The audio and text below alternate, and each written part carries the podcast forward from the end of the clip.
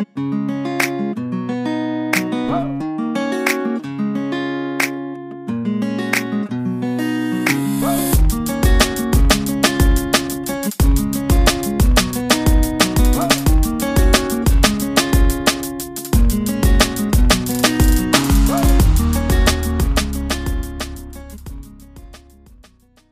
Boa tarde, boa noite, bom dia, senhoras e senhores, sejam todos muito bem-vindos a mais um episódio do Exercício Também é Ciência ETC, aqui com vocês para falar de um tema muito especial. Hoje estão os meus colegas, amigos, companheiros de podcast, Guilherme e Regis. Tudo bem? Primeiro com o Regis. Tudo bem, Reginho?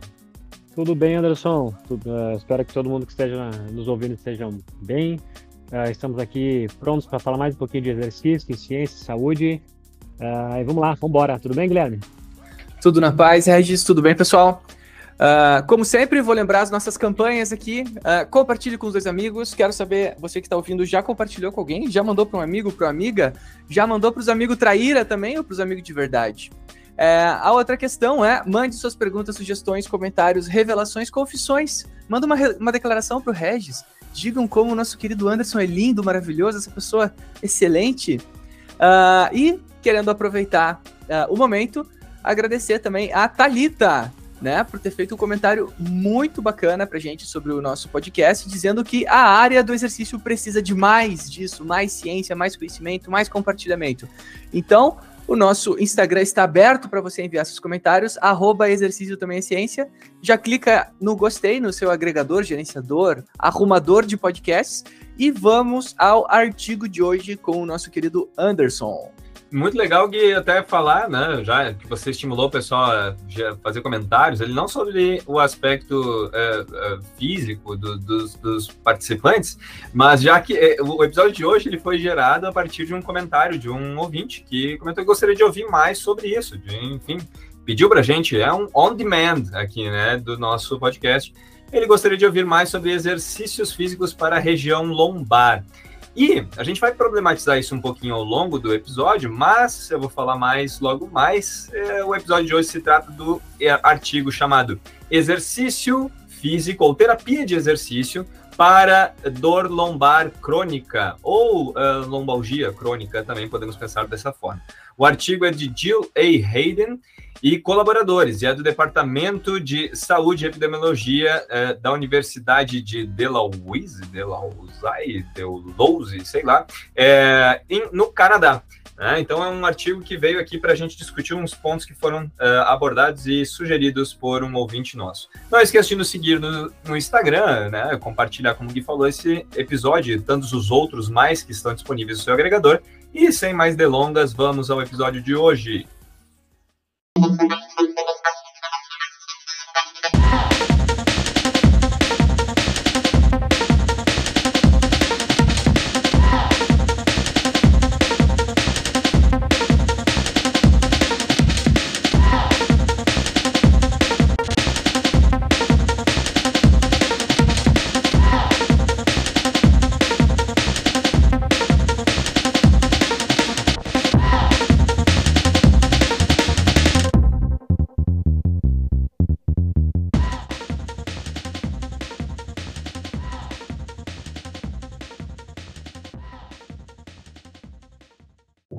Mr. Anderson, conte-nos então o que motivou esses autores a começarem esse estudo e conta-nos um pouquinho mais sobre essa questão que eu já estou sabendo que não é só um estudo, é quase uma bíblia esse artigo. É isso mesmo? Cara, então, quase me arrependi, na verdade, quando eu baixei o estudo, mas depois eu vi que, não, ia, ia valer a pena, e, uh, porque ele é um artigo gigantesco, cara, ele tem 553 páginas, é, mas assim, não se assuste, quem depois não é para também assustar quem talvez vai olhar esse artigo, né? E daí é bom, né, Gui? A gente pode dizer assim, é um artigo gigantesco, pessoal, né? Então acreditem em tudo que a gente vai falar aqui, né? Porque nem cheguem perto do artigo. Não, longe disso, né? É justamente não para falar para vocês que por mais que ele seja bem grande, a, quantidade de informação que tem nele, assim, de partes do artigo que são informativas, elas são relativamente pequenas. Tipo, o artigo pode ser resumido em umas 20 páginas, assim. E o resto é mais material suplementar, assim, que vem para aumentar ainda mais a quantidade de dados sobre o artigo, né? Esse artigo que trata, então, do aspecto relacionado à, lomb à lombalgia crônica, né, e os efeitos do exercício, e a problemática está em torno do seguinte, até algumas coisas bastante interessantes, né, em termos de números, né? É, a lombalgia crônica é uma das causas de incapacidade funcional mais comuns nas últimas três décadas. Isso está associado, é, sobretudo, à modificação do mundo do trabalho, né? Mais pessoas cada vez mais sentadas e sedentárias e talvez em posições ergonômicas não tão aconselhadas. Isso, teoricamente, tem agravado um pouquinho isso. Né?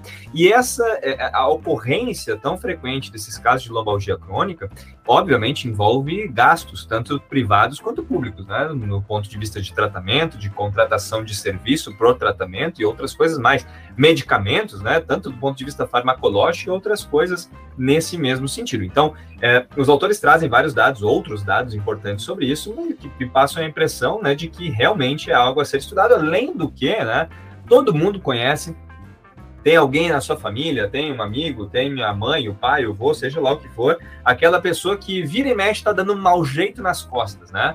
Vira e mexe, ah, sei lá, vai levantar uma coisa pesada do chão e bah, deu um mau jeito, ou levantou meio rápido da cadeira e deu um mau jeito, enfim, né? Se fala mais ou menos de, de, dessa forma, né? Então, uh, de fato, é uma região bastante afetada nesse sentido que pode ter uma repercussão do ponto de vista do teu desempenho funcional, ou seja, aquilo traz um impacto de como tu vai realizar as atividades do dia a dia de uma forma bem é. Né? E, embora haja bastante pesquisa na área, ainda não se tem muita certeza sobre os tratamentos, o que, que é melhor, de que forma deve ser feito o acompanhamento, o acompanhamento com essas pessoas que têm a lombalgia crônica, e depois eu vou definir o que, que é a lombalgia crônica e tudo mais, né? É, mas quem sofre desses males de dor lombar frequentemente, o que, que deve ser feito com essas pessoas? E daí já cabe aqui também fazer um parênteses, porque a pessoa que nos recomendou esse episódio, ou melhor, que sugeriu que a gente tratasse desse tema, eu tenho a impressão que ela gostaria de ouvir um pouquinho diferente, que seria alguma coisa assim, voltado para o bah, quais exercícios eu devo fazer? E daí cabe aqui salientar o seguinte, que não é o objetivo desse estudo, e não é o objetivo do podcast de hoje falar muito sobre isso, pelo menos, porque se tem pouquíssima coisa legal sobre isso. Tipo, eu fui muito atrás sobre artigos que tratassem isso de uma forma bastante específica, bacana e tudo mais. Para não fazer uma coisa, de repente, uma coxa de retalhos, a gente quis trazer primeiro esse tema aqui que fala, bom, não interessa quais exercícios especificamente, mas o exercício em si, ele vai ser efetivo né, para o tratamento. Então, essa é um pouco da ideia geral é, do artigo. Alguns dados importantes aqui que os caras trazem também, é, olha só que dado maluco isso aqui. 65% dos pacientes que sofrem de lombalgia reportam ainda resquícios de dor até um ano após o quadro agudo. Né? Então, até uh, um ano após, o cara ainda sente, de repente, alguma limitação de movimento, algum resquício da dor, alguma pontadinha, assim, para algum tipo de movimento funcional. Então, é alguma coisa que pode ser é, de alto impacto por bastante tempo. Né? E a gente sabe né, que o exercício físico, não apenas nessa área, mas que pode trazer benefícios é, que grosseiramente podem auxiliar no quadro. Né? Então, por exemplo, o, o, a, o, incentivo à contração de músculos específicos ou de um, do corpo como um todo, a gente sabe que tem artigos mostrando melhoras posturais, melhoras na geração de, de estabilidade, neurocoordenação e outras coisas mais que podem ter um impacto indireto sobre esses aspectos relacionados à lombalgia. Né?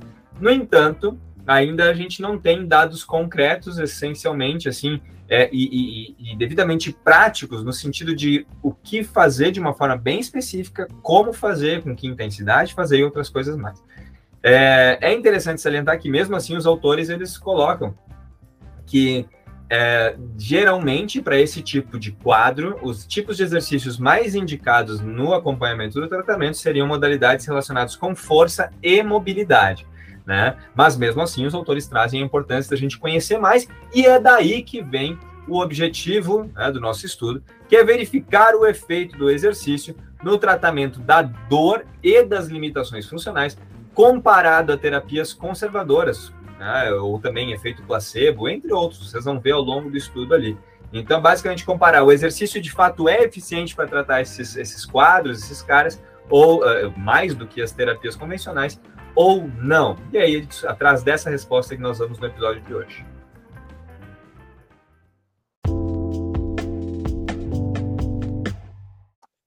Então tá, Anderson, conta para nós e para os nossos ouvintes um pouco mais sobre a contextualização desse trabalho. O que, que é a dor lombar crônica, o que, que é uma dor aguda, o que, que é uma dor crônica. Pode ir lá, abra seu, seu cérebro e o artigo para nós. É, muito bem. É, é, embora que o, o, artigo traz de uma forma muito bem contextualizada esses pontos, né, que são importantes, na verdade, da gente saber, sobretudo antes de trabalhar com um artigo bem denso e longo, como foi o caso desse, né, a gente tem que saber algumas coisas para conseguir falar a mesma língua dos autores. Né? Então, eu trouxe aqui três tópicos para a gente discutir da parte da contextualização. O primeiro é óbvio.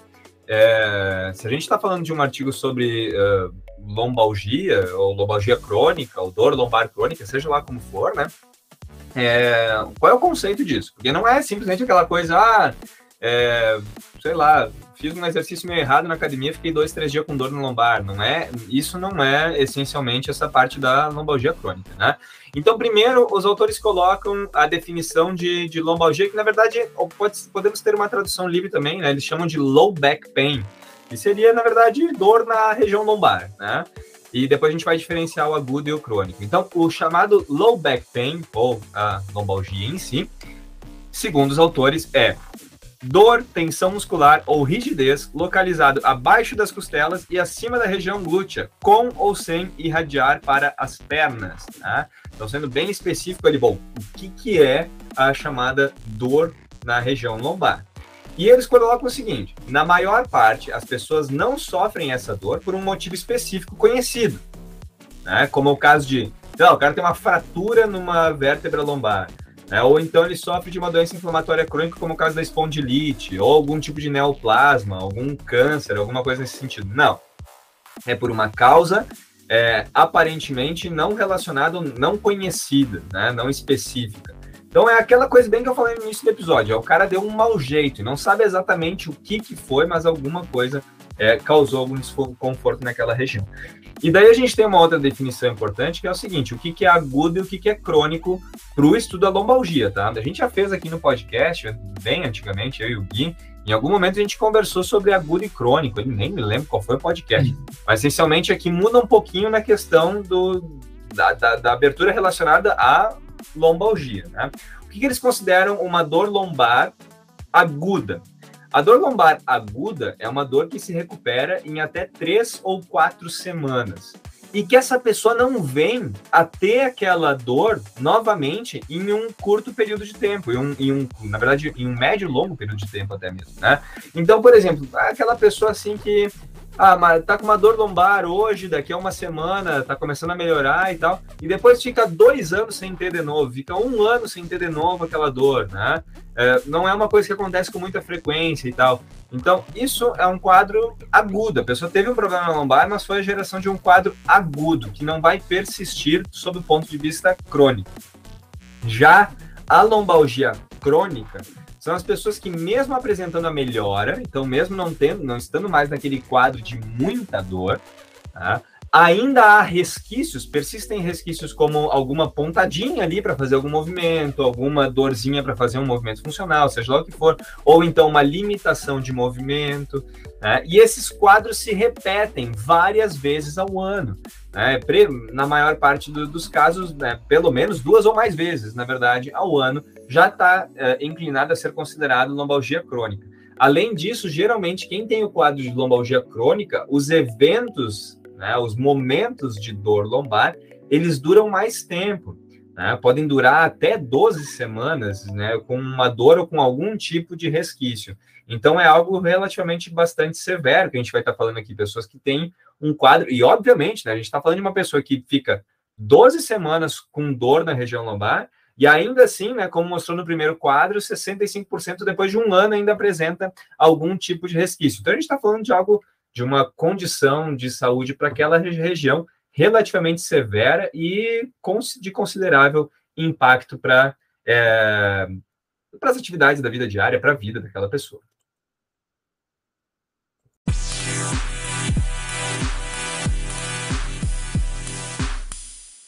Métodos. Como foi construída essa revisão, Anderson?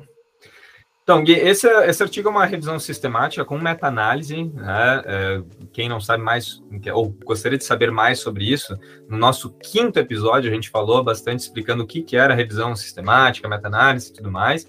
Então, pode voltar lá, falar um pouquinho, mas basicamente, né, lembrando sempre, é um compilado de, de um grande número de artigos, onde você extrai os dados desses artigos para né, eh, gerar uma análise única no artigo que a gente está é, estudando aqui. Né? É, esse estudo incluiu apenas adultos né, com lombalgia crônica. Esse é um ponto a se salientar pelo seguinte: a gente sabe também que a lombalgia ela é bastante presente é, nos indivíduos idosos também, né? Mas por pelos autores acreditarem que a população idosa, além desse aspecto, também apresenta várias comorbidades, outras coisas a mais, eles quiseram talvez diminuir um pouquinho o, o, o índice de mistura, que já tem bastante no artigo, né? É, colocando apenas, é, ou selecionando artigos apenas com a população adulta. Eles aceitaram estudos que realizaram diversas intervenções, né? Então, é, lembrando que o, o, objetivo do estudo é ver o efeito do exercício físico. O que é o exercício físico? É, existem 350 tipos de exercício físico, né? Então, eles não quiseram ser específicos nesse sentido. Eles Pegaram artigos que trabalharam com força, alongamento, mobilidade, exercício aeróbico, exercícios para o core, é, yoga e outras yoga, yoga, nunca sei. É, e outras coisas mais nesse sentido, né? Pelo menos esses foram os mais importantes. Depois a gente vai falar dos que foram mais, dos que, do que, dos que apareceram mais frequentemente, né? E compararam isso, né? Com o tratamento tradicional, ou seja, com artigos que tinham é, os artigos que comparavam essas modalidades de exercício com é, a, o tratamento mais convencional, tradicional, como massoterapia, é, fisioterapia, até mesmo tratamento placebo, né, e outras coisas mais. Então, era basicamente atrás desses artigos que eles estavam, né? É, o estudo procurou realizar análises quanto ao tipo de exercício, né? Quanto ao design, se eram exercícios realizados em, eh, em, individual ou em grupo, quanto à dose, a quantidade de horas que eles treinavam, né? e também a associação desse exercício com outros tratamentos. Aí, algumas coisas a gente vai dar uma simplificada aqui na hora de ler os resultados, né? mas a ideia basicamente deles era isso. E o que, que mais interessava os autores é entender o efeito do tratamento, o efeito do exercício, sobre a dor e sobre a limitação funcional. Eles tinham outros objetivos específicos, há outras coisas mais que eles gostariam que, ele, que eles analisaram, etc. Mas o foco principal é o seguinte: bom, o exercício vai reduzir a dor dessas pessoas, o exercício vai diminuir a limitação funcional, né, ou vai restabelecer os índices funcionais dessas pessoas? Essas eram as principais perguntas que esse estudo procurou responder. Tá? Então a gente não vai abordar os secundários, apenas os principais, a dor e a limitação funcional, e se ambos foram ou não, né, acess, a, a, afetados pela prática de exercício físico.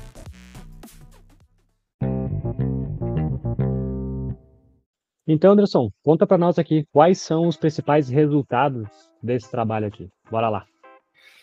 Já vamos trazer resultados e a discussão, né, um pouquinho do, do trabalho é, chamando a atenção de algumas coisas mais impactantes, assim, a primeira questão é a seguinte, né, esse, nas primeiras buscas que esses caras fizeram na internet, eles conseguiram, eles chegaram na, a 21.714 estudos na primeira análise.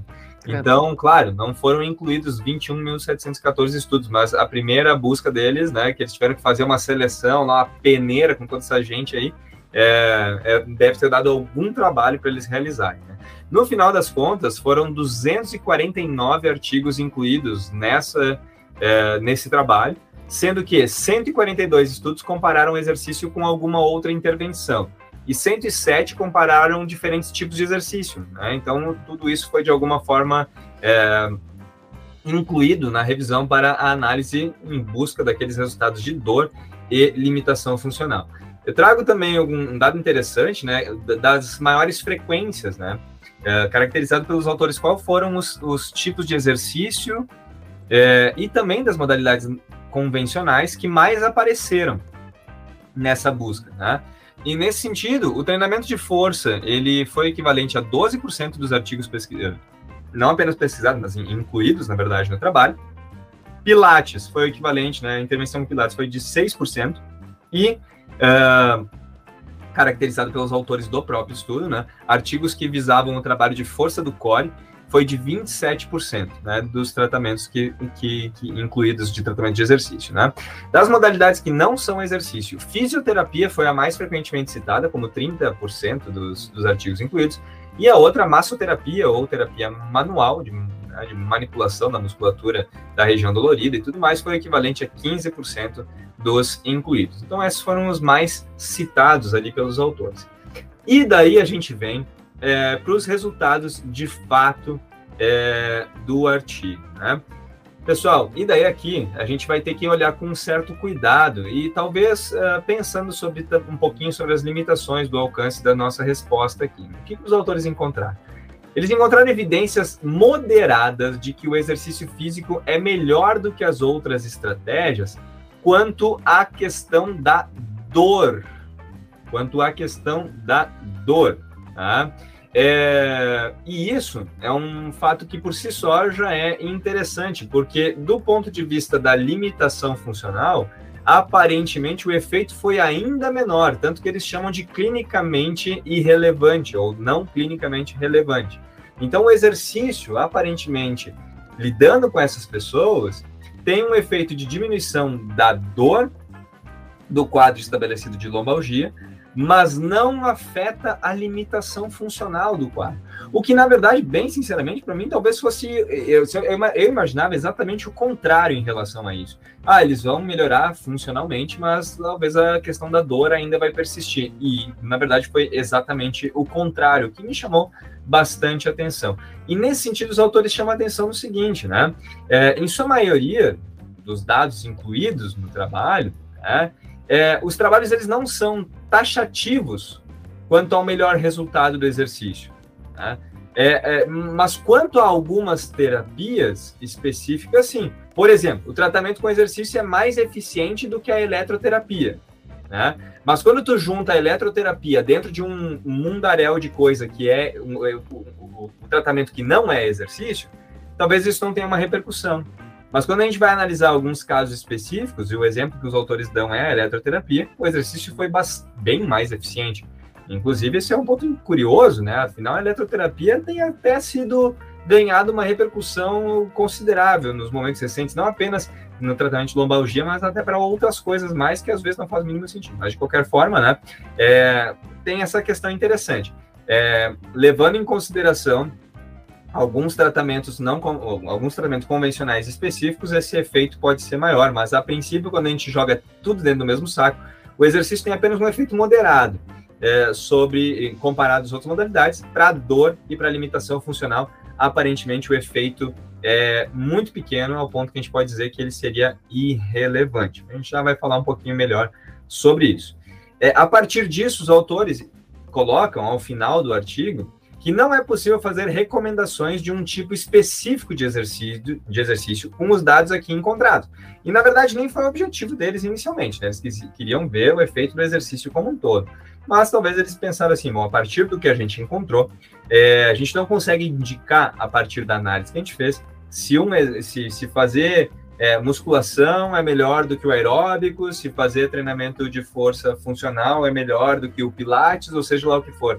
Não, não houve evidências suficientes para a gente conseguir falar isso de uma maneira taxativa. O que, na verdade, né, uh, reduz um pouco a quantidade de aplicação prática que a gente pode tirar do artigo nesse sentido, né, mas não invalida ele, sendo que a gente configura aqui dor e limitação funcional são aspectos importantes da gente avaliar e conhecer o comportamento. Né? Uma parte importante também, uh, tentando puxar assim, tentando ver o copo meio cheio do artigo, que tem um ponto bem importante, é o seguinte: às vezes as pessoas pensam que, ah, como estão com dor lombar e tal, elas deixam de fazer exercício. Elas não vão na academia, elas uh, param de fazer, elas ficam lá mortas no sofá em casa, assim, sem conseguir se mexer, sem querer se mexer. E muitas vezes, né? Ah, porque eu tô com dor, então eu não posso fazer nada, não sei o quê. E na verdade eles colocaram que pouquíssimos eventos adversos com o exercício foram reportados por esses 249 artigos incluídos. Né? Então, aparentemente, os autores consideraram o seguinte: pô, é uma técnica segura. E se tu tem um efeito, mesmo que seja moderado, ou uma chance moderada de uh, uh, diminuir as dores, assim por diante, ainda assim, é, ele, ele pode ser bastante importante num, num tratamento com esses pacientes, né? É, por fim, os autores eles colocam na discussão, né, é, uma parte de aplicabilidade, de aplicação prática, assim, né? Eles vão bem direto ao assunto, assim, no sentido, bom, beleza, o que que um, é, um indivíduo que trabalha com esse tipo de população e tudo mais, o que, que ele pode tirar de informação, né, desse, desse artigo.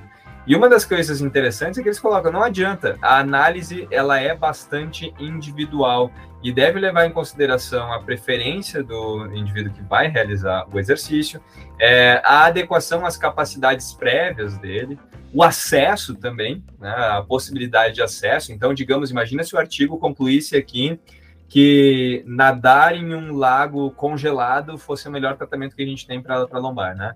é, provavelmente boa parte dos nossos ouvintes não conseguiriam acesso a esse tipo de tratamento, né?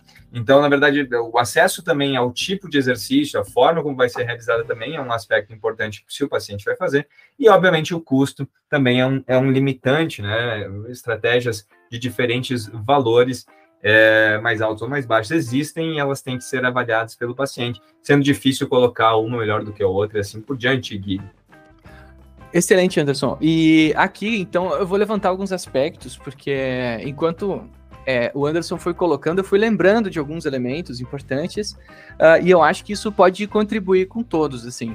Uh, um, um, ponto importante, né, de fazer uma reflexão aqui, Anderson, é do, dessa questão do, do crônico, do agudo, uh, e dos follow-ups selecionados pelo autor do artigo, né? E, e uma coisa que eu achei bem interessante é que nos primary analysis, né, na análise primária desses autores, eles trazem essa relação entre é, follow-up imediato, de curto, médio e longo termo, né? Ou seja, é, um follow-up instantâneo ali, agudo, depois estudos de 12 semanas, de 6 meses e estudos maiores que um ano. E uma coisa bem interessante que vem bem ao encontro que tu falou, Anderson, né, nessa conclusão, né, de individualizar é que o maior tamanho de efeito ele é encontrado justamente nos estudos com menor follow-up. Né? Então, uh, aparentemente, a, a, intervenção de exercícios uh, nesse público ela já é algo que tem que assim trazer algum tipo de efeito uh, de forma breve, né? nas primeiras semanas de intervenção. Ou seja, se aquela minha intervenção nas primeiras seis semanas não estão trazendo efeito, uh, como o estudo mesmo apresenta, ó, independente da estratégia utilizada, pilates, uh, força, uh, core, fisioterapia, terapia manual, independente da estratégia utilizada, ela tem que ter um resultado já nas primeiras semanas, dois meses, né? Uh, 12 semanas, que vai dar ali três meses. Uh, se não tá, se eu não estou conseguindo encontrar a solução, talvez o ideal seja procurar outro método que faça talvez esse, esse efeito uh, apresentado, né? Afinal de contas, independente da técnica utilizada, nós teremos uh, resultados, né? Uh, outro elemento que, que, que traz e a gente pode dizer que, que chama a atenção é a individualidade que é o seguinte, o, a definição que o Anderson nos trouxe lá no começo é que é low back pain inespecífica, né? A gente ainda não tem recursos suficientes, pessoal, para identificar exatamente o mecanismo que causou aquela dor lombar. Existem várias teorias e aqui seria interessante, né, a gente um dia trazer essas questões do o que, que causa dor lombar. Já fica aqui, acho que é algo que eu posso também trazer em outro uh, quais seriam as causas da dor lombar. E, e, normalmente não é uma fratura, né? não é um, um processo inflamatório uh, agudo, uma causa específica, ou seja, é uma causa inespecífica. E aí o Anderson trouxe, bom, pode ter relação com força, pode ter relação com mobilidade, com tensões, com limitações funcionais, enfim. Uh, então, aqui cabe também essa questão de tentar identificar uh, no caso daquele indivíduo, o, o que que está causando aquela dor lombar, para daí tentar entender dentro de todos esses métodos uh, que são apresentados pelos autores, qual que seria mais adequado para trazer o efeito. Então, reparem que a gente está aqui levantando um, uh, um deck, né? Um, um, um, um, quadro, uma mão de cartas, onde eu posso selecionar a carta que melhor se enquadra para aquele indivíduo. só que a grande questão é como saber qual é a carta que se enquadra para esse indivíduo. E aí o que, o que nos sobra é a avaliação. Né? Então, avaliar bem o caso, uh, tentar entender, você mesmo que está ouvindo, que não trabalha diretamente com ciências do exercício, uh, tente entender qual a origem da sua dor lombar. Será que a sua postura no dia a dia está adequada? Será que uh, a sua estação de trabalho é adequada? Será que você tem força nas musculaturas que ajudam a controlar essa região? Será que você é uma pessoa tensa?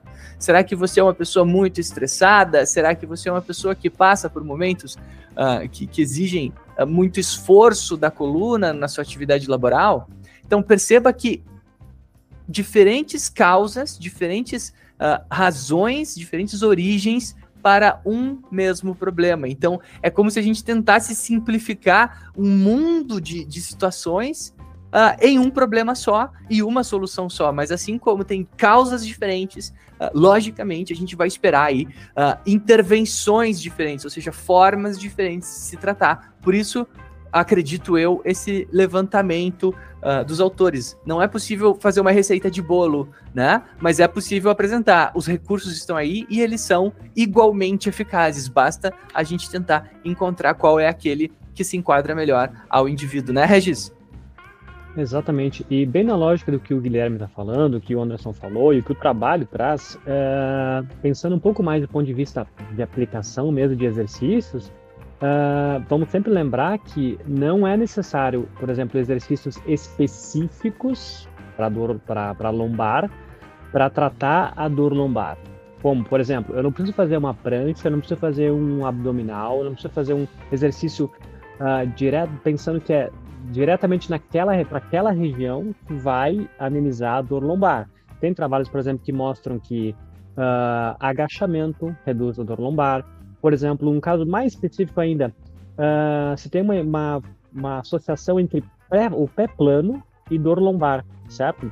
E, qual, e só que você não tem como você tratar o, o pé plano, certo? É uma, é uma característica anatômica que a pessoa nasce com essa característica, a não ser que ela vá fazer alguma intervenção cirúrgica, que seja um caso necessário, seja um caso muito grave, ela vai ter aquele pé plano pro resto da vida.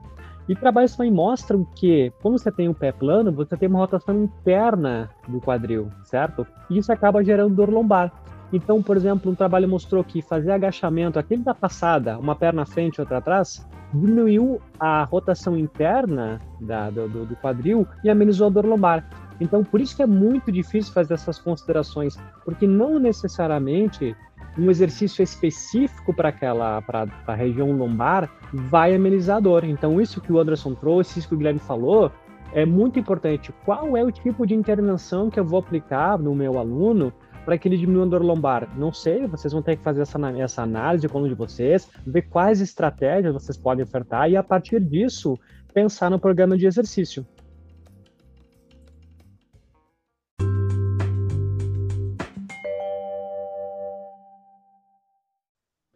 Então tá, chegamos ao finalmente de mais um episódio. Espero que, esse, que vocês gostem desse episódio. Espero que esse episódio uh, ajude vocês na prática com seus alunos com dor lombar, certo?